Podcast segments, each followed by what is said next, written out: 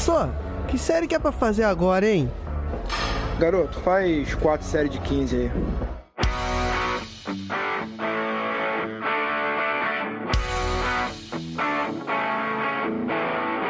Você está ouvindo o podcast 4 de 15. Bom dia, boa tarde, boa noite. Eu sou o Yuri Motoyama. Nós estamos aqui rumo aos 10 anos, né, Sensei? Rumo a uma década. Bora, vamos nessa. E hoje eu tô aqui, como vocês já ouviram, com o professor, Sensei, mestre de Zumba, Gilmar Esteves. Fala, galera. E hoje eu trouxe aqui um convidado para a gente falar de um tema que é muito interessante. Este convidado, se você não conhece ele, no final do programa eu tenho certeza que você vai estar seguindo ele nas redes sociais e todas as coisas que ele faz. Mas você pode ter certeza, qualquer coisa que tem educação física na internet, eu arrisco que tem uma mãozinha dele. Então você pode nem saber, mas você já deve ter entrado em contato em muita coisa que ele já botou a mão, que é o professor Leonardo Fará. Leonardo, dá um alô aí pro pessoal. Fala pessoal, beleza? E hoje nós vamos conversar um pouco sobre inovação, né? Inovação, ideias inovadoras voltadas para educação física, que é um papo que vocês vão ver, não tem pessoa melhor para trazer isso para vocês. E não podemos deixar de lembrar que este programa tem o apoio da Centauro e do nosso ouvinte Marcos Antônio Fari Júnior. E se você quer fazer como Marcos e apoiar a produção desse conteúdo, se você acha isso importante, você pode fazer isso a partir de um real lá no Apoia-se.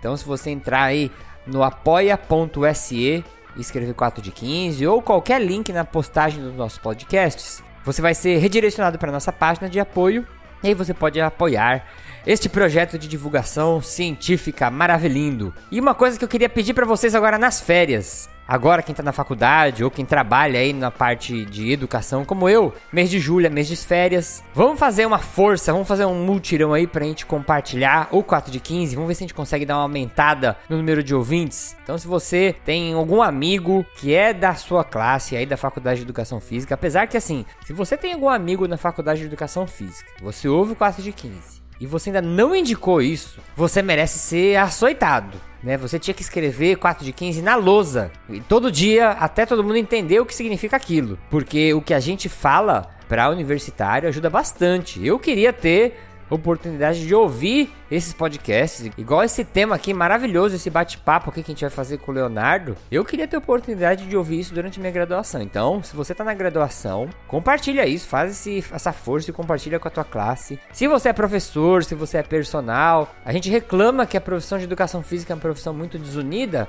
mas às vezes também a gente não se esforça para tentar unir a profissão, né? E eu acho que a gente pode aí a gente pode não, a gente tem no 4 de 15 já, tem um grupo do Telegram, eu sempre falo desse grupo porque eu gosto muito, mas a gente tem muitos ouvintes que compartilham da nossa visão. Então a gente já tá unidos aqui, aqui tá cada um no seu canto, às vezes a pessoa não interage, não comenta, não faz nada, mas a gente sabe que a gente tem um grupo de pessoas que pensa como a gente. Então pega esses profissionais que assim como você tem curiosidade, gosta de aprender, quer usar conteúdo para aperfeiçoar sua prática profissional, ou você que gosta de entender como funciona o corpo, como funciona a profissão de educação física, né? Tem bastante gente que é entusiasta, que eu chamo. Compartilha com outras pessoas que têm esse interesse como você. Não adianta compartilhar para qualquer um, né? Mas tem que ser pessoas que você fala, pô, essa pessoa tem o perfil. Você vai saber quando você encontrar ela.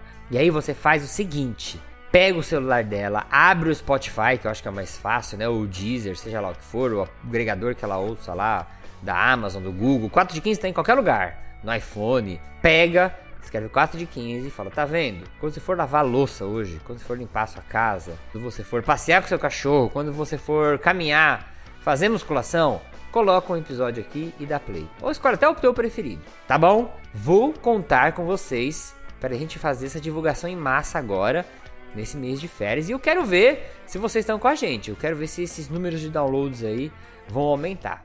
Beleza? E agora nós vamos para o primeiro bloco, onde nós vamos fazer uma apresentação do nosso amigo Leonardo. Bora? Bora lá.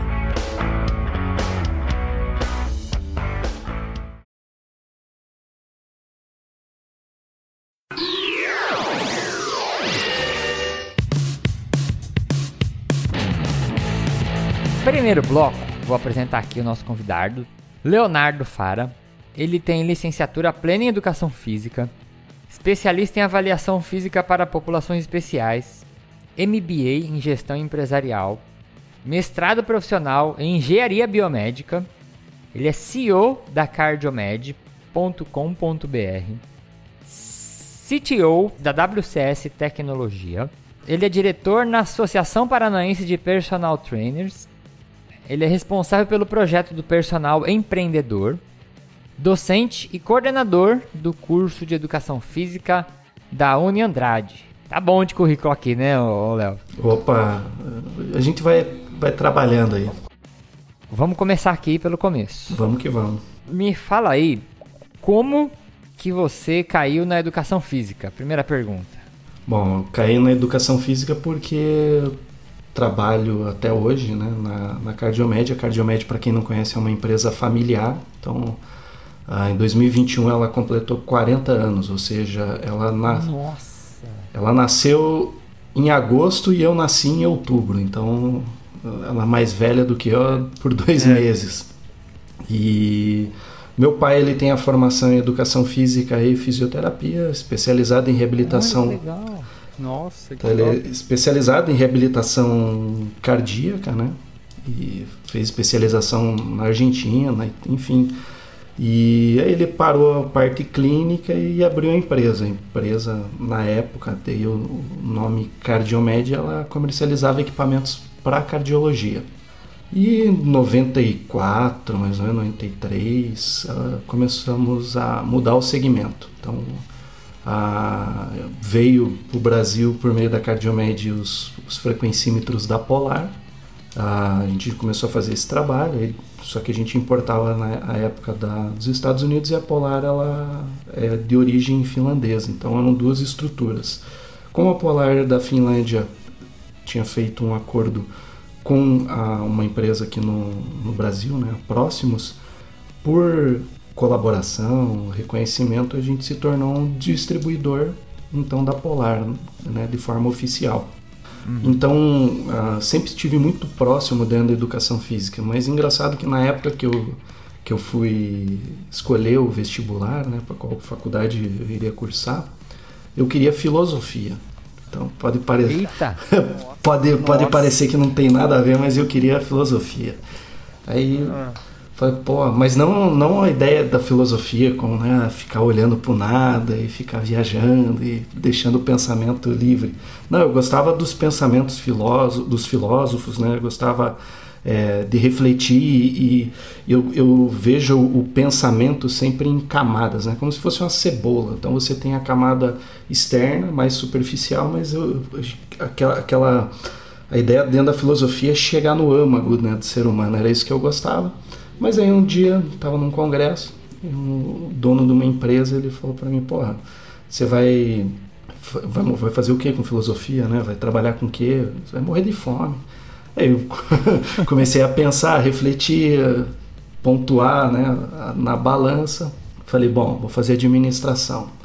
Mais óbvio, né? Trabalho na empresa familiar, vou fazer administração e tocar a empresa. Aí eu comecei a falar, pô, mas administração tem nada a ver com isso, né? Administração eu estudo pelos livros, já leio vários livros de administração. Falei, ah, vou escolher educação física ou fisioterapia. Então aí fui bem aleatório. Né? Então, tinha faculdade que eu prestei vestibular, eu marcava a primeira opção fisioterapia e educação física como segunda possibilidade. E assim, fiz em várias faculdades essa, essa estratégia. Passei, só que daí no final, o que, que eu escolhi? Escolhi educação física.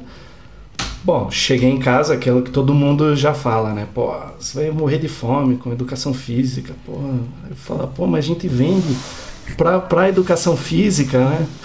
educação física que traz o sustento aqui para casa. E, mas a, é verdade. Mas a, a, como a visão era, né?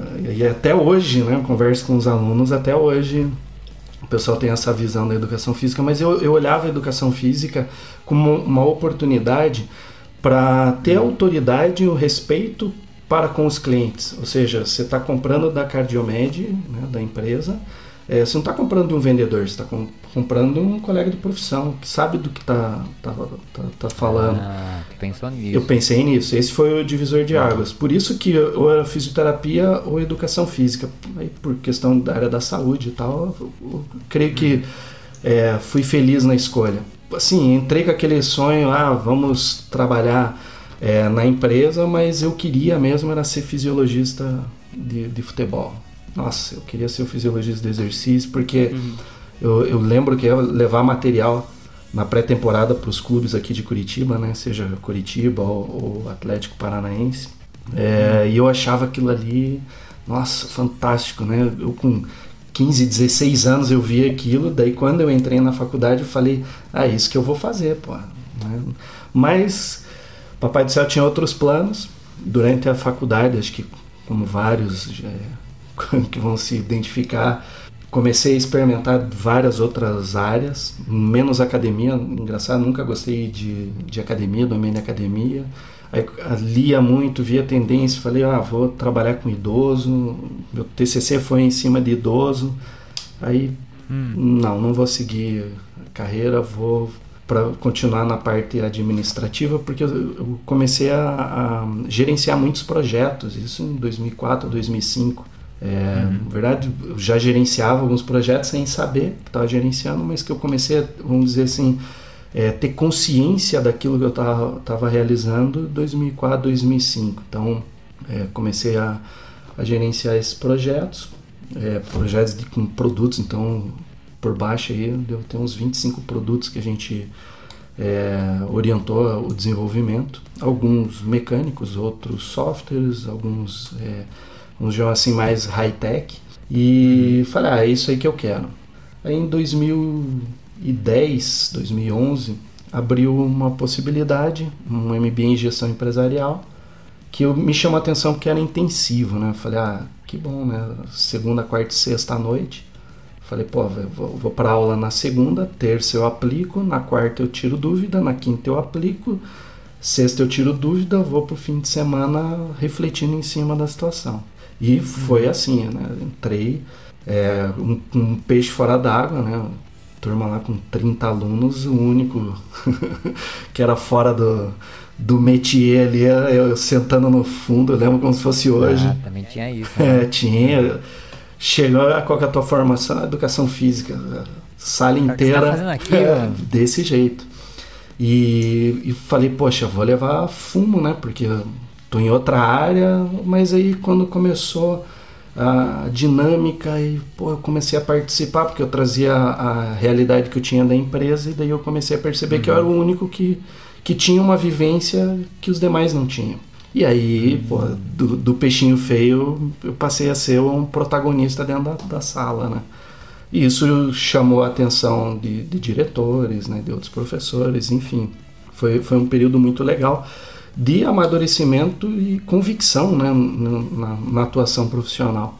E deixa eu te perguntar uma coisa então. É, vou só fazer um parênteses aqui. Quando o Leonardo tá falando da Cardiomed, eu não sei se o Gilmar já, lembra, mas assim, a Cardiomed eu lembro de que qu- quando surgiu a internet, quando começou a ter coisas na internet para vender, essa nem tinha tanto e-commerce como é hoje. Eu já lembro de eu indicar para muitas pessoas é, comprar. falava, ó, existe um site que você pode comprar coisa de aparelho de avaliação física. Então eu já indicava pra um monte de gente a, a, a Cardiomed. Não sei se o Gilmar chegou alguma vez a procurar coisa e cair no site da Cardiomed. Ele- É, eu não, eu não peguei tanto esse começo aí, mas eu, eu lembro de já há muito tempo eu também indicar pros alunos a Cardiomed e já comprar algo lá também. Várias coisas, você procurar na internet, você cai em Cardiomed. Então, gente, quando a gente tá falando da Cardiomed, vocês que são ouvintes aí, ou até ouvintes mais antigos ou mais novos, é dessa Cardiomed que a gente tá falando aí. O, o Leonardo, a Cardiomed na internet, ela começou quando, mais ou menos? E em 1998 a gente começou a prospectar a ideia de um site. Até eu- Aham. engraçado porque eu estava fazendo segundo grau é, técnico em, em programação. Então mexia com HTML e tal. Falei, nossa, eu vou, vou montar o site. Aí, pô, montava uma programação, daí eu mostrava pro meu pai todo orgulhoso, ó, aqui ó, você clica aqui, vai para essa página e tal. Só que, poxa, eu não tinha tanta, tanto conhecimento e bagagem para isso. E em 99 a gente tinha contratado uma empresa para desenvolver daí o site, tinha tirado fotos, pô, e quando foi para lançar, um médico que é cliente da, da, da Cardiomed, ele falou: ó, é, meu filho abriu uma empresa que é de comércio eletrônico, ele desenvolveu uma plataforma assim, assim, assado, pô, ajuda meu filho, né, tá começando agora. E aí nem lançamos o site, foi direto para para a loja virtual, a Cia Shop. De lá era tudo novo, né? Então, quando falo tudo novo, é assim, é, logística pelos correios. Né? Então, falar assim, pô, como é que vai fazer essa parte de logística e tal? Você tem que pensar do zero, né, cara? Do zero. Você não podia copiar ninguém, né? Porque quase não tinha. Não, na verdade não tinha, né? Dentro do segmento nós somos pioneiros. E, e assim, galera fala, vocês são loucos, isso aí não vai funcionar. Então o papo que hoje rola de, do meio digital, a gente escutou há 20 anos. Eu tô vacinado há 20 anos, né? Mas, e, o, e o legal era assim, é, a gente cada duas semanas a gente participava de um café da manhã proposto pelos Correios para a gente dar o nosso depoimento sobre a logística on- no, no online. Então, veja. Caramba, cara. Mas assim, ó, não foi um, foram vários, vários, assim, tipo, tudo que você possa imaginar de é, gateway de pagamento, que hoje, nossa, hoje você escolhe, a época não tinha, a época você tinha, que a própria CS Shop tinha desenvolvido um sistema de segurança, que era o, o F-Control, depois o Buscapé comprou o F-Control, da... aí você começa a ver assim, fala, caramba, ó, startup lá atrás, né? É, então era assim, e eu olhava daí aquilo ali, você começa daí a ter contato com agência de marketing, aí você vem bem aquela transição do pessoal do marketing tradicional, se dizendo que era digital e na verdade não fazia nada no digital.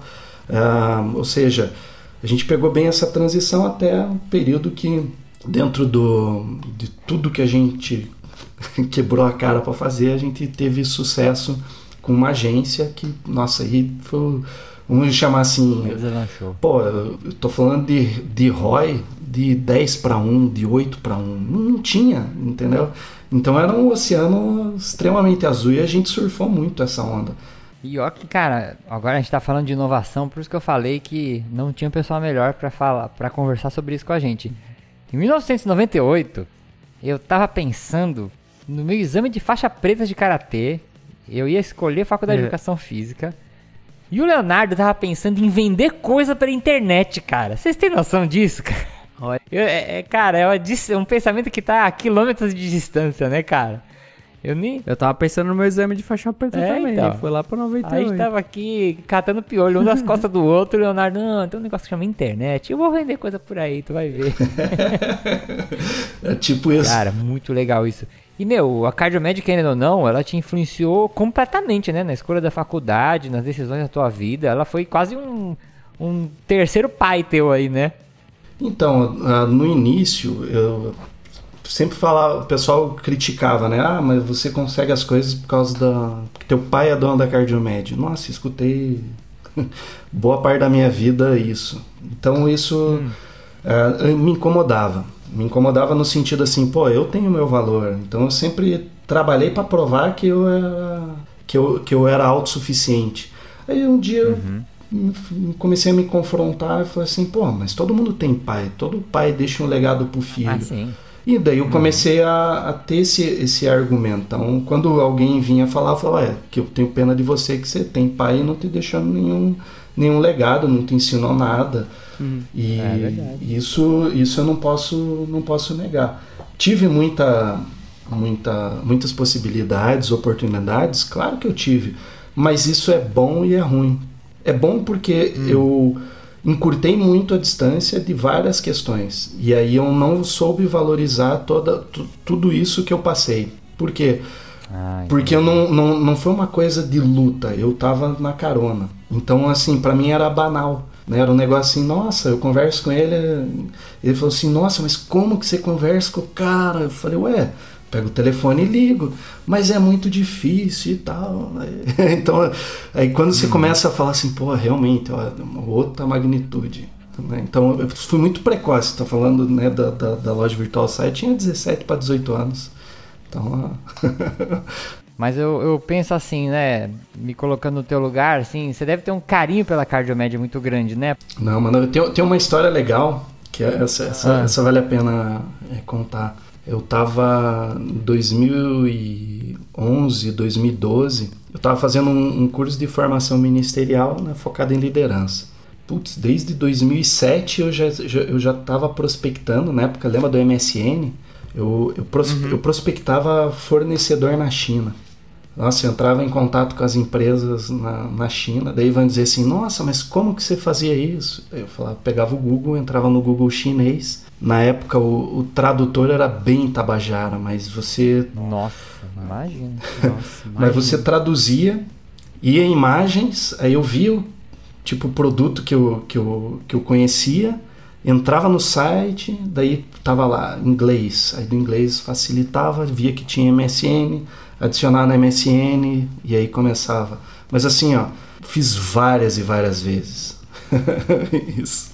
E o Caraca. cara, muito legal. Olha a inovação. Então, é que eu, eu nunca eu nunca olhei, eu sempre olhei assim, as questões que eram relacionadas para uso pessoal, tipo MSN, eu falava assim, não, isso aqui tem que estar na empresa, porque se eu estou me conversando, tô conversando com os meus amigos, a empresa também tem que conversar. Então, pô, Skype, outro dia, minha conta do Skype acho que é de 2003, 2004, bem no início. Caramba. Então, é, putz, Skype, MSN, né, na época. Tinha uma outra também que era o VoIP Discount, porque a, o Skype é, é vo- VoIP, né, voz sobre IP, mas o, Voi- o VoIP Discount, ele fazia a mesma coisa, só que como eu tinha um fornecedor né, na, na Inglaterra, conversava com gente dos Estados Unidos, a, a chamada ficava mais barata se eu comprasse o crédito pelo VoIP Discount. Então a gente tinha essa outra, que daí, por isso que é legal, você vai conversando com gente no mundo inteiro, e aí o pessoal falando, não, usa essa solução, essa, e daí você acabava tendo acesso a, a muitas coisas, muitas coisas mesmo. E quando que deu o est- o, o estalo, né? Em, eu, em 2011, mais ou menos 2012, eu falei assim, caramba, eu tô há 4, 5 anos prospectando aqui na China. Quando que vai demorar para o meu cliente começar a fazer isso? Daí eu falei, eu tenho que, eu tenho que mudar. E aí que eu comecei a investir mais ainda na questão de, do desenvolvimento de, de novas soluções. Foi, foi o que concluiu para o mestrado, né? O mestrado ele surgiu disso. Tanto é que eu não queria carreira acadêmica, é, fui, escolhi por ser mestrado profissional. Você fez o que lá na, na biotecnologia, no mestrado? Eu, a gente desenvolveu um, um, um dispositivo para para registro dos intervalos R, né, do, do, do ECG, né? Pega o traçado eletro, pico da onda R, para análise da variabilidade da frequência cardíaca. Então a gente é, desenvolveu o hardware, o software e validou os dois. Putz, isso quando foi? 2015, quando eu defendi, aí foi, foi teve depósito de patente, eu não lembro, acho que foi em 2017 que saiu o registro de, de invenção. Caramba, que legal, cara. Ah, hoje eu tenho, eu tenho ancorado hoje, desde que começou a pandemia, eu tenho três projetos. Eu tenho um projeto numa bioimpedância, tenho um projeto da variabilidade é, e tenho um, um dispositivo hidráulico. Ele, ele, é, ele é um pneumático hidráulico, só que, que, eu- que eu controlo pelo aplicativo para treinamento por oclusão vascular. Então a gente.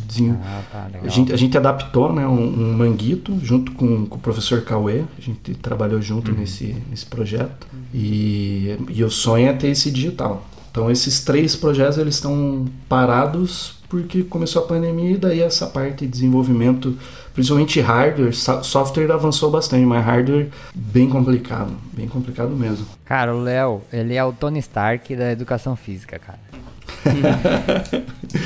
Cara, mas eu não. Aí que tá, eu, eu, eu, eu tenho as ideias e daí eu vou atrás de parceiro para desenvolver. Ah, mas o que, o que importa é a ideia, cara. Sim, sim. É, o empreendedorismo é na veia, né? Isso. Que legal, cara. Eu tinha até colocado uma pergunta pra te fazer, que era quando que você começou a olhar pra profissão de educação física numa forma de assim ir além de dar aulas. Mas vendo a tua conversa, você já pensava em além de dar aula já antes da faculdade se bobear, né? Você já tinha essa visão de educação física Putz. é, fora das academias, né? É, porque eu nunca gostei da academia. Eu fiz um estágio obrigatório, eu fui na academia perguntei pro, pro, pro supervisor lá, no instrutor da academia, eu falei, é, por que que tava usando tal tipo de treinamento? Ele olhou para mim e falou, olha, o teu tamanho olha o meu, eu pesava 65 quilos com 1,81m. Então, esse, esse, era o fiapo, né? Aí eu olhei e falei, ah, obrigado pela resposta, tenho certeza que esse ambiente aqui não é para mim. então, todo, tudo que eu fiz foi olhando contra o que era realizado dentro das academias naquele momento. Não, a minha crítica não é pela academia, é pelo, pelo formato que ela é, era utilizada, né? era, era, era trabalhado que não me atraía. Eu sempre acreditei num, num modelo de estúdio, sempre. Tanto é que em 2007, a sede da Cardiomed era um, onde era uma clínica, né, um Instituto do Fígado aqui em Curitiba. E era um, pô, uma casa fantástica. Dois andares, né, bem estilo de clínica. E uma das salas era uma, uma clínica, nossa, era uma médica, ela tinha feito putz, gesso e, e grafiato e não sei o que. Pô, eu falei, é aqui que eu vou montar meu estúdio. Daí montei o, o meu estúdio. Durante dois anos eu atendi ali. E isso foi por quê? Porque as pessoas me chamavam de demagogo. Falava, ah, você fala, fala, mas você não sabe o que, que é a prática. Eu falei, então tá. Então eu vou para a prática, vou mostrar como é que se faz. E daí fiquei dois anos atendendo aí, 2007 até 2009. E, em Curitiba, né? Em Curitiba. E, e eu, nesse mesmo ambiente eu tinha uma sala de aula. Eu tinha 15 carteiras com quadro, projetor, que eu dava mini curso. Então, leva curso? É, Ou... tipo workshop, cliente precisar ah, de alguma legal. coisa, já, já fazia uhum. isso. E só parei Caraca. porque a gente, a gente mudou muito, a gente tirou o showroom da empresa para focar só no comércio eletrônico. Daí a gente saiu desse, dessa estrutura de showroom e foi para um galpão. Então, Entendi. aí só por isso, senão com certeza estaria até hoje. Ah, então hoje a Cardiomed é só o eletrônico? Só online, não tem nada de. Tá. Físico não tem, tem é, se até se o cliente quiser vir retirar, mas não, não é o foco, o foco é online. Entendi, entendi. Esse período, só para 2008 para 2008 para 2009, deixa eu ver, 2011, 2011, eu falei pro meu pai, falei, pai, deixa eu ser o, o gerenciar só a loja virtual. Eu falei, me dá seis meses que eu, eu ultrapasso as vendas da, da loja é, física, em seis meses. Mas, mas me, deixa, hum. me deixa tomar conta. Hum. Porque até então um, eu trabalhava na parte de suporte, eu dava suporte técnico nos equipamentos, consultoria técnica, né? Então, chegava com uma dúvida, ah, pô, eu tenho é, tanto de dinheiro, esse é o perfil, então tá aqui, ó, esse é o tipo de produto que você precisa. Então eu, eu já, já, fazia isso lá atrás. Só que eu comecei, eu falei, pô, mas eu tô vendo o negócio, tô, tô estudando o Google estou estudando isso, estou estudando. Falei, deixa eu, eu gerenciar isso aqui. Aí comecei a gerenciar. E a gente tinha um sistema próprio né, de, de gestão que eu, a gente chamava de CardioX. Porque eu, eu, lembro que eu vi uma entrevista do, do Ike Batista, ele falou que todas as empresas dele tinham um X no final que tinha que multiplicar. falei, gostei dessa ideia, então vamos fazer o, vamos fazer o, o CardioX. Então exportava o banco de dados para uma planilha no Excel, só que daí ali tinha um monte de, de macro rodando que me gerava uh, as estatísticas e eu tinha os insights. Tudo que eu aplicava dentro do que? Do princípio de Pareto. Então, minha cabeça eu olhava e falava assim, nossa, eu consigo tal coisa, tal coisa. E assim, por que, que eu tô falando isso? Porque meu pai chegou falou, ah, você vai ser o, o, gerente aí, o CEO da gestor da, da, loja virtual, então tá aí. Passou seis meses, não, não batia. E era assim, era é, Ai, 60%, 40%, 60%, 40%. Sempre, porra, não aumentava, não aumentava. Falava, caramba, mas da onde? Aí chegava assim, 55%, 45%. Né? Falei, pô, mas aonde que tá o erro? Aí ele, ó, tá vendo? Aí eu peguei e falei, ah, me dá o, deixa eu ver o faturamento total. E vi o faturamento total e, porra, teve um crescimento violento. Só que o que, aconteceu? Da mesma forma que teve um crescimento violento né, na, na, no faturamento, cresceu muito venda por e-mail. Ou seja, as pessoas elas viam a loja virtual, mas compravam por e-mail.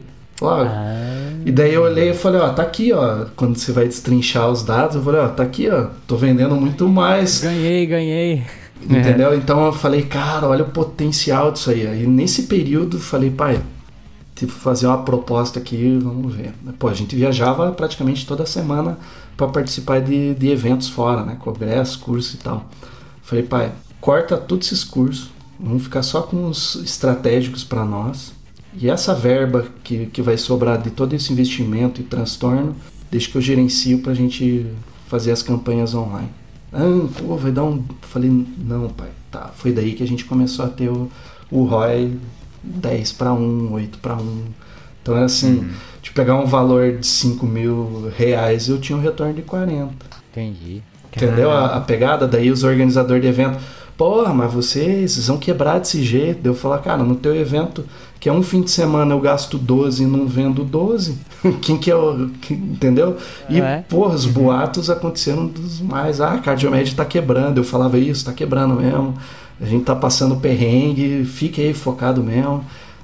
então a gente. E, e assim, putz, teve, teve que ir pra agência, daí foi pra agência, que na época era, ela se chamava On Performance, eram em três sócios. Uhum. E o, e o foco deles era performance, não era administrar verba, né? Apenas. Era, não, a gente quer fazer crescer em todas essas métricas. Sim, assim, assim. E foi legal porque daí você começa a estar dentro de uma agência, que os caras crescendo, né? Começando ali, e daí você começa a aprender também. Aí a, a- a agência se transformou em Bluefoot, né? O nome da, da agência. Em 2017 eles se juntaram com outras é, soluções e formaram, acho que é Drive X, uma coisa assim, que daí é um negócio, é assim, é só conta de, de uma milha para cima. Aí a gente ficou pequeno e eles ainda nos atendiam. Por quê? Porque a, a nossa conta era uma das as mais antigas deles. Só que chegou uma hora que ficou pesado, né? Você bancar, bancar uma, uma agência, a gente tinha um plano full, é, ou seja, do que você possa imaginar de solução digital, a gente tinha. Aí coincidiu com que a Maltron ela saiu do Brasil, a gente perdeu uma boa parte do que gerava o, o, retorno financeiro para nós. Aí passou um tempo a Polar ela também saiu, começou com venda direta. Então assim, em dois anos a gente perdeu 50% do nosso faturamento. Aí coincide com Polar era, era muito forte, né? Pelo muito site, forte, né? muito forte. Então, imagine assim, você pega duas marcas que representavam 50% do faturamento Entendi. e assim, da noite pro dia, pum, acabou, se virem. E aí falar, ah, não adianta a gente ter, ter crise, né? Porque isso aí faz parte, vamos tentar achar outra solução e tal. Então, daí nesse período que surgiu a ideia do desenvolvimento da bioimpedância, porque a gente escutava muito o que o nosso Ah, consumidor tá, tá. que o nosso consumidor ele, ele queria e que faltava no que tinha. Então, a minha pesquisa de mercado foi ouvindo o consumidor final. E eh, aí eu então pega essa ideia e fala, aplica na, na solução. E, e isso, isso é legal, porque assim, em, eh, por exemplo, eu trabalho. Olha só como é que são bem doido isso. Eu trabalhava no suporte técnico, eu trabalhava na consultoria técnica, eu trabalhava na venda, eu trabalhava no pós-venda, eu trabalhava na gestão, né, planejamento e execução. Eu trabalhava em tudo. Então eu tenho, eu, eu escutava lá em uma, uma extremidade a reclamação do cliente, daí eu na outra ponta eu falava, eu sabia o porquê que aquele aquele cliente está reclamando e daí na logística de todos esses processos eu já conseguia corrigir. Se falar de pós-venda, nossa, é, o que a gente tinha de, de recurso era um negócio absurdo. Assim, pro tamanho da empresa, né? Sendo uma empresa familiar. Caramba, muito show, muito show mesmo. Quanta história legal aí, né? Nessa parte empreendedora aí tua. Léo, vamos pro próximo bloco? Eu quero ainda fazer umas perguntas pra você, pra gente falar um pouquinho de inovação, sobre o teu ponto de vista. Vamos que vamos. E acho que tem umas coisas legais aí que você pode também ensinar pra gente. Vambora lá pro próximo? Bora. Bora. Vamos lá.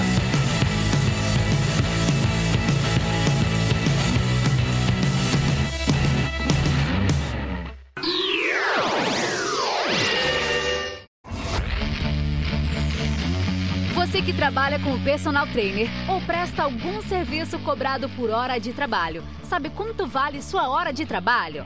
Você não se sente seguro na hora de passar o valor do seu serviço? Então chega de sofrer com esses problemas.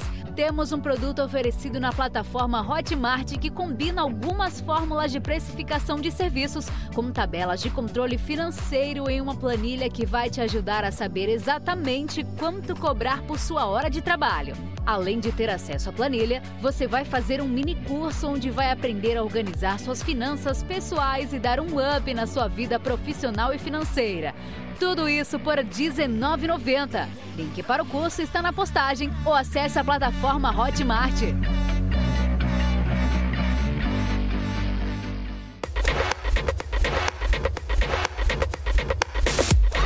Conversando aqui, a gente já vê, né, como que a cabeça do Léo ferve em questões inovadoras. É como se ele tivesse aí um, com pensamento no futuro sempre, né? Como que você define, Léo, pra gente, o que que é inovação para você? Primeiro, primeiro assim, para definir, falar assim, qual que é o meu o entendimento acerca do, do que existe e o que eu posso utilizar. Então, primeiro assim, eu acredito muito em conceito. Então, se eu entender e dominar o conceito, eu aplico esse conceito em qualquer área.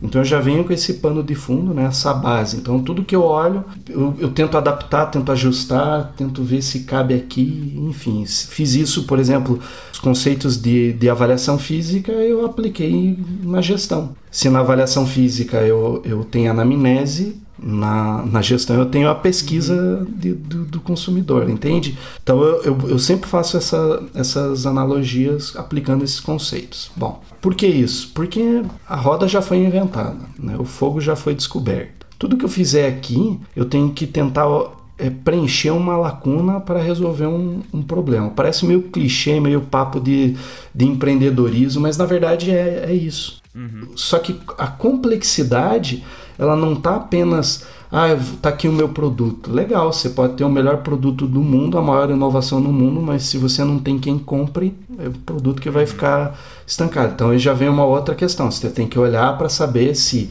a tua ideia, teu produto, teu serviço, eu tenho quem, quem, quem vai consumir. Beleza, eu tenho um público para consumir, legal. Até quando que esse, esse pessoal vai consumir? Então a inovação ela, ela é um conjunto de variáveis. Eu tenho que estar tá muito bem estruturado e que vai cair com uma luva para o consumidor. Só que isso leva tempo. Então, quando que leva tempo? Eu descobri recentemente quando eu comecei a estudar sobre startup. Daí, no, na mentalidade startup, ele tem você primeiro lança o que? O MPV, depois do MPV você vai aperfeiçoando ou vai pivota o projeto. Então, o maior erro das pessoas, elas querem algo muito complexo, como eu tinha, né, com quantidade de variáveis, eu nunca lançava nada. E quando você olha e fala, não, você tem que começar fazendo algo simples e ir corrigindo ao longo do tempo, é, as coisas começam a clarear e se encaixar. Então, ah, por que, que eu falo isso? Quando começou a pandemia, Tá, com o professor Fausto, a gente achou uma oportunidade na, na época, quando é, fecharam as academias e tal. Ele falou: vamos fazer uma live assim, assim, assado. Chamamos o pessoal. Aí falou, e era sábado ainda, né, a mentalidade fazendo sábado. E o. Eu falei, pô, que legal, gostei disso, vamos fazer de novo? Vamos. Aí, putz, a quinta vez a gente falou, ah, vamos fazer tal coisa, vai ter esse nome, essa ideia. E aí surgiu o personal empreendedor. Mas na minha visão, eu já enxergava o que eu queria. Enquanto todo mundo estava fazendo live no Instagram, a gente apostou no YouTube, na Twitch TV, enfim, outras mídias, que naquele uhum. momento é, a gente estava solitário, mas semeando e criando uma base. E eu falei, essa pandemia vai durar pelo menos uns dois anos, então a gente tem que gerar conteúdo nesses dois anos para formar essa base, porque a hora que a pandemia né, deu, uma diminuída, as pessoas voltarem à vida né, presencial, a gente já tem essa base, criou a identidade da sequência. Só que né, uhum. em toda essa linha do tempo, eu sempre vislumbrei o quê? Uma mentalidade de produtora. Porque quando você olha para o mercado dentro da educação física, você tem todo mundo vendendo mentoria, consultoria, vendendo solução para tudo. E eu falei, cara, mas não tem produtora de conteúdo, não, não, não existe isso. E por que produtora? Hum. Porque minha esposa ela começou a desenvolver um projeto, uma produtora de conteúdo para educação infantil. E eu falei, nossa, não tem isso na educação física. E aí comecei a estruturar com essa mentalidade. Por quê? Porque se eu tenho que, que ter a solução, eu, tenho, eu tenho que mostrar a solução para algum problema, eu tenho que mostrar que existe uma necessidade. Qual que é a necessidade? Uma mentalidade empreendedora. Então, qual que é o propósito do personal empreendedor? Desenvolver a mentalidade é, empreendedora. Tá aqui, ó. É isso que a gente fornece, com todos os recursos que o empreendedorismo ele, ele necessita. Tecnologia, autoconhecimento, marketing, gestão, enfim. Eu falo que daí é, é o conhecimento, né, o conceito aplicado. Eu não inventei a roda, eu só adaptei para minha necessidade e para a realidade da educação física. Então, aos olhos da educação física, porra, uma baita de uma inovação, mas outras áreas não. Uhum, entendi. Entende a, a, a pegada? Só que assim, você está trilhando e assim, o pessoal tá achando que você é maluco, que não dá. Mas assim, é, eu sou descendente de libanês e filho de uma alemã. Então, assim, se é para trabalhar, para vender, para se esforçar, tá tudo minha, na minha genética. e aí mo mostra o amor pela profissão. Vamos, vamos para cima, não tem medo de, de, de errar, né? Eu não vou não, errar, vai, paciência. Agora, ficar com aquela, aquela pulga atrás da orelha de nunca ter tentado. Então, assim, uhum. por, por que, que eu tô te falando isso, né? O pessoal que tá, tá ouvindo. A ideia, todo mundo tem.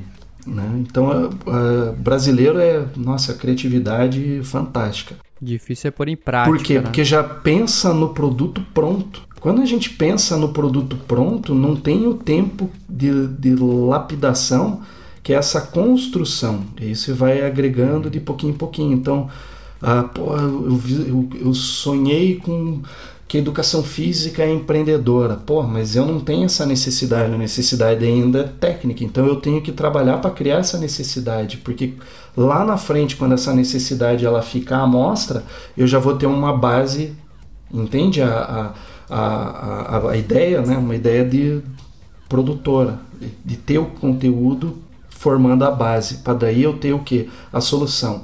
E aí a solução, dependendo, daí vai, é paga. Então, assim, a, a nossa mentalidade é primeiro eu gero o produto para vender e depois eu crio a base. Se a gente for olhar, por uhum. quê? Porque é uma mentalidade imediatista. Eu, minha mentalidade é para 5, 10 anos de, de para frente, né? Pra frente. Porque é um negócio assim, pô, a Cardiomed tem 40 anos, então veja a base que é para você ter, e não é só permanecer, mas se reinventar, porque nesse período de 40 anos, nossa, acho que por baixo aí umas 15 vezes a gente teve que se reinventar. Uhum, uhum. Resiliência, né?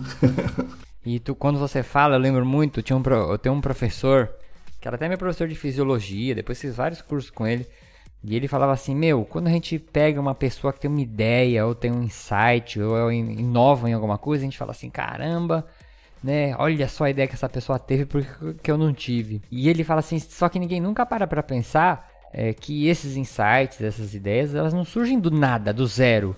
A cabeça daquela pessoa, ela, ela foi semeada com um monte de outras ideinhas, que é bem o exemplo que você falou, que você chamou de conceito, né? Isso. Ela tem vários conceitos, só que chegou uma hora que a cabeça dele tem tanto conceito que cruzou o conceito A com o conceito B, que na cabeça dele vai dar esse cruzamento. E aí surgiu, entre aspas, o insight, quando a gente vê de fora, fala assim, nossa, o cara é mó gênio, né? Como se isso aí surgisse do nada, né, Léo? E não surge do nada, né? Não.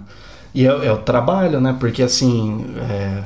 eu, sou, eu sou curioso por, por natureza, né? Eu gosto de saber como é que as coisas funcionam, quero, e não é saber só porque funciona, eu quero saber o porquê que elas funcionam daquele jeito. Porque daí vem a ideia do que? Se eu entendo a lógica do processo, para eu corrigir, eu tenho que fazer a logística reversa e entender uhum. que se eu, eu posso fazer outros caminhos que vão, vão, vão tornar mais eficiente né, a, a, aquele, aquele trajeto. Então, eu sempre procuro nesse sentido para ser é, ter economia no que eu faço. Aí o pessoal fala: pô, mas olha tanta coisa que você faz, como é que você dá conta? Ainda é casado, pai de três filhos. Falo, uhum. primeiro assim é, meu telefone é instrumento de trabalho. Ponto. Não é, não é lazer. Até tem o lazer, né? A gente passa o tempo assistindo rios, mas, mas é, eu, eu tenho muito bem, bem definido isso e e assim, eu trabalho. Eu trabalho hoje com quatro telas. Eu tenho dois computadores, cada um com a tela estendida, sendo que um é ligado em uma TV. Então, eu edito vídeo, edito áudio, monto site. Eu vou, assim, pode não ter o melhor design, mas se é para preciso fazer, eu faço. E aí depois eu vou pensar uhum. no, no, no, aperfeiçoamento. Então, uh, eu, isso que você falou é, é, exatamente assim que a minha cabeça funciona. Então, uh, personal empreendedor é o somatório de tudo que eu vivenciei dentro do, desse ambiente digital e o, o presencial, né, o físico, para agora eu gerar essa solução de algo que eu aprendi dentro do comércio eletrônico. Uhum. E assim, o pessoal teve, teve, um que fala, você é o profeta digital. Falando, não é que eu sou profeta digital, é análise.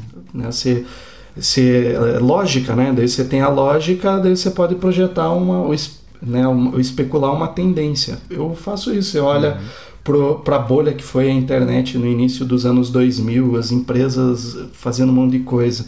E aí quando estourou essa bolha, viu um monte de gente que não que fundamentou apenas no sonho, né, e daquela coisa magnitude quebrou das empresas, e aí por isso que eu falo da Amazon, que é o que eu tenho de referência, porque a Amazon lá atrás, ela começou pequenininha, e ninguém, ah, Amazon, aí ela, olha, olha o que ela está fazendo hoje, se fala assim, o que, que é a Amazon? A Amazon é, é um ah, é um marketplace, né, dentro do acesso e tal, legal, mas ela já trabalha com inteligência artificial no site pô, 2008, 2009. Já sugeria por, é, produtos é, para compra. Sim, então uma tecnologia muito mais avançada. Aí fala assim, agora tem a Amazon Prime. Pô, mas é concorrente de quem? Do Netflix, do Disney Plus? É, enfim, fora outro. Tem a Twitch, né? A Twitch é da Amazon também, concorrente de quem? E, e, no final das contas tá todo mundo hospedado na Amazon, né? É, então, é, eu ia falar na hora, como você falou Amazon, então. Mas é, mas é exatamente isso. Servi Imagina, tudo servidor Amazon. É, é, é, é por isso, é, é, assim, é, quando você conhece, conhece a base né, que envolve a tecnologia, você começa a olhar e falar assim, como é que um cara ele consegue gerenciar tudo isso? Se ele consegue, eu também consigo. Mas que forma? Pô, ele tem todos os números, porque assim, o dia que o profissional de educação física entender, né, e o personal trainer, ele entender que ele é um tomador de decisão e para tomar decisão ele tem que ter número e onde que estão os números Na, naqueles registros de softwares que o pessoal só olhava via quanto que está gordo quanto que está torto quanto está encurtado e não e, é. e, aí não, não consegue tomar decisão. E hoje ficou muito mais complexo mas o conceito é o mesmo. Eu só aumentei o número de variáveis. Eu tenho que saber de sono eu tenho que saber de humor porque tudo isso está atrelado enraizado com um componente emocional, que está enraizado com um componente é, social, né, comportamental, endócrino, bioquímico, essa é a base. Então, a partir do momento que você tem uma métrica, putz, aquilo ali, se eu falo, tá com problema de sono, a mentalidade já tem que ser, fala, hum, tá com baixa dopamina, tá com serotonina lá embaixo, a melatonina não tá fazendo com que entre no sono profundo, já não está sonhando, acordando em mau humor, está engordando. Ele tem que pensar isso, só que esse pensamento está todo enraizado para dele chegar e falar assim, ó, você não pode fazer isso porque isso aqui vai te gerar estresse e a gente tem que combater o estresse, porque você tem o estresse físico e tem o estresse mental. Uhum. Estresse para o organismo é estresse. Então, é, essa gestão que eu vejo que, que falta ainda, né? Alguns profissionais a gente começa a perceber. Mas veja que é tudo enraizado dentro de conceitos. São várias, várias é. caixinhas, como você falou. No final das contas tem que estudar, né? Tem que estar em contato com tudo, lendo. Não tem pra onde correr. Não, e eu, e eu sempre falo assim, a educação física é uma profissão que cresce é, verticalmente. Quando cresce verticalmente, você não tem base. Porque o que forma a base, a gente aprendeu lá em geometria, a, a base é um triângulo, né? uma pirâmide. Uhum. Você, tem, você, tem uma, você tem uma base que sustenta o que está no ponto. Então você lá no, no, topo você tem a parte específica, especialização. Mas o que forma a base é a parte generalista. São, é um pouquinho de vários saberes que vai formando essa. vai alargando, né? Uhum. E aí você consegue crescer. Isso, isso é uma crítica, isso é uma crítica que eu faço até para para o nosso ambiente acadêmico, porque eu, hoje, eu, hoje eu posso falar com autoridade porque eu estou no, no ambiente acadêmico e, e falo isso. É, a gente tem que formar profissionais não para resolver um problema que uma tecnologia pode fazer.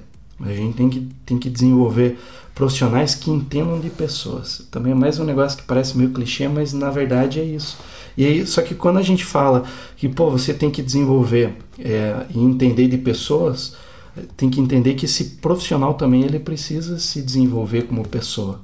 E muitas vezes ele está em crise. E aí, como é que você quer falar uma verdade dessa, né? A gente prega como sendo uma verdade, se esse profissional ele não se conhece suficiente para resolver a dor dos clientes. Entende? Viu como como é muito muito arenoso, complexo, é cheio de, e, mas é a, a graça tá nisso. É que se o cara não olha para ele para reconhecer as coisas nele próprio, ele nunca vai perceber isso no outro, né? Não, não. A inovação tá nisso. Aí, Vou te fazer uma pergunta aqui, Léo. Faz de conta que o ouvinte sente que ele pode inovar aí dentro da área dele, seja que seja educação física ou da área que ele atua. É, mas sabe quando a pessoa tem aquela intuição, pô, isso pode dar certo, tem uma intuição positiva, mas ele não sabe como que vai dar o primeiro passo. Que que que, que você sugeriria para essa pessoa? O que você acha que sim, que é prudente para ele dar o primeiro passo dentro dessa ideia aí? Bom, primeiro é faça, faça hum. e analise o que que deu teve de retorno. Se for positivo ou negativo, ele vai te dar um resultado. E esse resultado ele vai ser uma informação para você fazer uma autocrítica e aí corrigir ou melhorar. E aí você dá continuidade. Ah, para exemplificar isso, eu sempre gosto é, de dar a ideia do desenho, né, do Thundercats, quando o Lion e hum. quando a gente olha, eu, eu faço isso de propósito, porque quando a gente olha o Lion, líder, né, o chefe dos Thundercats, que era uma criança que se tornou um adulto, né? Então ela perdeu todo um processo de maturacional. Né? Ela teve uma maturação biológica, mas comportamental é uma criança e é líder. E aí ele tem uma espada, né? Espada justiceira, que ele tem a visão além do alcance porque tá tendo essa visão e ele vai ter que liderar toda a galera que tá vindo. A visão é dele, os caras têm que acreditar no que ele tá fazendo. E assim, você vai conversar, as pessoas vão falar que você é maluco, você vai, vão falar que você tá viajando, que é teimoso. faça. Por isso que eu falo, faça. Se tá dentro de você, se tá te incomodando, se você tá enxergando, é, saia desse, dessa mesmice, tente quebrar esse padrão, né, que é um, um, padrão de comportamento, que daí vem aquela ideia da adolescência, de que a gente precisa pertencer. Bom, se o grupo está te levando para um lado bom, legal. Agora, o grupo pode estar tá te levando para um lado ruim. Uhum. Aí a pergunta é: quando for para pagar as tuas contas, é o grupo que vai pagar ou é você que vai ter é. que desenvolver? Vai rachar no grupo, né? Esse, eu estou falando isso porque foram questões que eu comecei a, a, a trazer para mim e falar assim, pô, eu não vou sair na sexta porque eu tenho que sair, porque se eu sair eu vou gastar mais dinheiro do que eu do que eu estou recebendo, porque na matemática eu já dividia o número de, de, de horas que eu trabalhava, dividia pelo valor que eu recebia, aí eu saía, ia, por exemplo, ia para um, um bar, ficar três horas, e de repente eu olhava assim, caramba, eu tô gastando 10 vezes mais do que, que eu tô trabalhando. E aí isso aí começou a, a me confrontar. Então, tem, um, tem uma frase que dizem que é do Stephen Hawking, né, que ele fala assim que pior que ignorância é a ilusão do conhecimento. É. Eu durante muito tempo eu começava a questionar, pô, mas o que, que ele quer dizer? O que, que ele quer dizer? Cara, porque boa parte dos nossos problemas elas estão na nossa cabeça, são ilusão, nunca aconteceu. Então você tem que começar a, a enxergar e ver que o grande problema, a grande barreira está na tua mente. Tá na, e assim, teu, teu corpo, biologicamente, ele, ele foi feito para economizar energia. Então, assim, se você for olhar um sofá e uma TV, é óbvio que, você, que vai ser muito mais legal. É improdutivo, mas é legal para o teu corpo. Então você tem que lutar contra isso. Quando você sabe disso, você fala, ah, cara, vou ter que burlar você. E assim, é um jogo de xadrez contra você mesmo. Uhum. Ia na, uma psicóloga que ela falava assim: você tem que ser mais inteligente e esperto do que você mesmo. Porque o teu cérebro vai te sabotar. E o teu cérebro funciona com ordem. Constantemente. Então, e, então isso, isso é, pare- parece bobo, mas é, é assim que funciona. Senão vai deixar no automático. No automático o que a gente vai fazer? Vai economizar energia. Vamos comer, vamos dormir, vamos descansar, vamos relaxar. Que nem eu tava na, na- na- no litoral, vocês moram no litoral, né? Eu tô a 100 170 km, 150 km do litoral aqui. Então eu fiquei lá três semanas. E assim, descansei? Claro que descansei. Mas se, quando você come, começar a relaxar, minha cabeça estava conectada. Pô, mas ó, não tem outro, outras variáveis me influenciando. E aí comecei a ter um monte de insights. Sabe aqueles insights que você tem é, tomando banho? Sei, sei. Putz, eu, eu dormia acordado de madrugada, falava, nossa, aí gra- pegava o gravador, eu tenho um grupo no WhatsApp que é só eu, né? Que é o Arquivos Léo. Eu também tenho isso. Aí eu É, pum, clichê. mandava e, e agora o que, que acontece? Eu vou passar o ano inteiro desenvolvendo essas ideias. Vai ter- é, é isso que é o barato. Daí da onde que surgiu? Falei, pô, agora tamo aí, ver se, se vai sair ou não. É muito massa Boa. isso. Boa.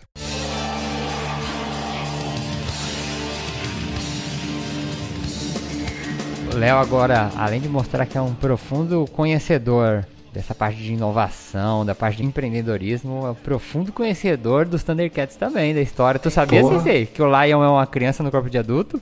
É, Não lembrava. não, tem que estudar os Thundercats, cara. É poucas Aí. pessoas que assistem o desenho percebem isso, porque a gente, quando a gente é criança, a gente nem percebia, né? E a, e a figura de um mentor, né? Que é o Jaga. Sim. Aí, É. ó. É mó legal, É, cara. meu- é muito. Pô, pra mim, é- meus filhos assistem. meu. Tem as gêmeas estão com 7 anos e o caçula com 5, eles assistem. Eles são gêmeos, seus filhos? Tem as, as, as meninas gêmeas e, e o Miguelzinho caçula. Com... Pô, eles não chamam o Willy Kit e o Cat não, né? Não, não, não, Ah. não, aí não. não. Mas pensando bem, podia, né? Ah, Pô, cara. É isso, uma- Tua imagina. te mata, cara. Cara, mas você sabe que, que meu pai teve um barco e o, a sugestão era que fosse Snarf. Daí Olha, a, vota, a votação foi. Eu perdi, né? Daí deu o nome de Sniff por causa de outro negócio lá. Pô, era bem criança nisso. Então. Mas é que lembrei agora disso aí. Cara, e quem, quem nunca teve vontade de ter um Thunder Tank, né, cara? De verdade. Pô, Eita, carro da Nossa. hora, né? aquele, aquele sim. o, o, o Batmóvel vai ficar no chinelo. Não, o Thunder Tank destrói um Batmóvel, cara. Thunder Tank. Só o nome dele, Thunder Tank, cara. Thunder Tank. É de- Só o nome você já sai correndo. Bom, vamos para a finalização do nosso programa. Léo, quero agradecer o teu, teu tempo por vir aqui compartilhar essas tuas ideias putz, maravilhosas, muita coisa pra gente refletir, pensar aqui. É, vou deixar esse espaço para você divulgar aí teus projetos, divulgar aí tuas redes sociais, falar aí o que, tem por vir aí, fazer alguns convites para nossos ouvintes. Fica à vontade que o espaço é teu. Maravilha. Bom, primeiro agradecer pela, pela oportunidade, né? Sempre bom falar de algo que a gente faz, né? Desenvolve e eu tenho muita satisfação nisso, né? Porque ah, traz boas lembranças, né? De momentos ruins que a gente teve que superar e olha, olhando para trás é, mostra que pô, é, é só perseverar. Ah, de, de projeto, então, Cardiomed, acho que essa semana vai ao ar a loja virtual nova. É, terminei de montar ela hoje de manhã. Hoje está fácil até para montar. Então, a gente lançou o site do Personal Empreendedor, personalempreendedor.com. Tá aperfeiçoando ainda, estou fechando algumas parcerias. É, ao longo dessa, dessa, desse início de ano. Vou retomar o desenvolvimento dos projetos, assim esperamos, né, da, da, desse que eu comentei ao longo da, da entrevista. E dar sequência na, no ensino superior, né, alguns projetos que a gente está tá vislumbrando. Espero agora, nesse primeiro semestre, é, lançar uma pós-graduação. Estamos aí desenvolvendo essa, o, trabalhando essa mentalidade empreendedora para o profissional se empoderar né, do, do, do trabalho realmente ele ser um profissional autônomo. Então eu vejo eu vejo muito isso e trabalho tudo nessa grande rede. Eu chamo que é meu ecossistema. E, e- e tem um podcast também aí, não tem não? Tá, tá, tá crescendo. A ideia é ter um, um arquivo por, por dia. Nesse mês a gente falhou um dia só que não teve. De fazer uma postagem por dia no podcast? Por dia. Porque é fácil. É rato. É fácil. Mas é, é fácil, sabe por quê? Quanto tempo que você gasta a inovação? Daí vem o conceito. Quando você manda áudio, você fala assim, porra, me mandou um podcast. Não é? Hum. Áudio de 4 minutos. Uhum. Aí eu falei, pô, tem que ser entre 3 e 10 minutos. E, e assim, dica rapidinha, por exemplo, que nem a de ontem que eu mandei. É, qual que é a diferença entre marketing digital e marketing tradicional? Bom, é assim, assim, assado, assim, assim, assado, pegou o insight, pronto, acabou-se. Deu, vai lá, 4 minutos de, de áudio. Aí você coloca a velocidade em duas vezes, escuta em dois minutos. É. E o, e o legal é assim, tem, tem um amigo meu né, aqui de Curitiba, o professor Marcos Júnior, já me mandou uma mensagem, falou, pô, tava ouvindo aqui e já tive alguns insights que eu vou, vou aplicar aqui no meu estúdio. Aí eu, pô, aí você fala, cara, tá no caminho. E, isso que é legal. Isso é legal. Isso é a maior satisfação. O pessoal fala, você tem que ter dinheiro. Pô, legal, o dinheiro é importante. Mas quando você tem um feedback desse, que ele nasce dentro de um propósito que é de ajudar, nossa, tô cumprindo o meu papel. Bom, então vamos para os finalmente. É, vou ler aqui a ficha técnica do programa. A apresentação deste episódio foi feita por mim, Yuri Motoyama, e o professor Gilmar Esteves. Produção e edição foi feita por mim, Yuri Motoyama. A música de abertura foi produzida pelo compositor Anderson Botega e as vozes da introdução são do Diogo Bob e Marlo Sanuto. Um cheiro pra você. Até o próximo episódio. Dá um tchau aí, sensei. Dá um tchau aí, Léo. Falou pessoal, valeu, até Falou. a próxima. Léo, valeu, hein, Tamo cara. junto. Sensacional, Valeu, obrigado. Tamo junto, abraço pessoal. Tchau, tchau, gente. Falou.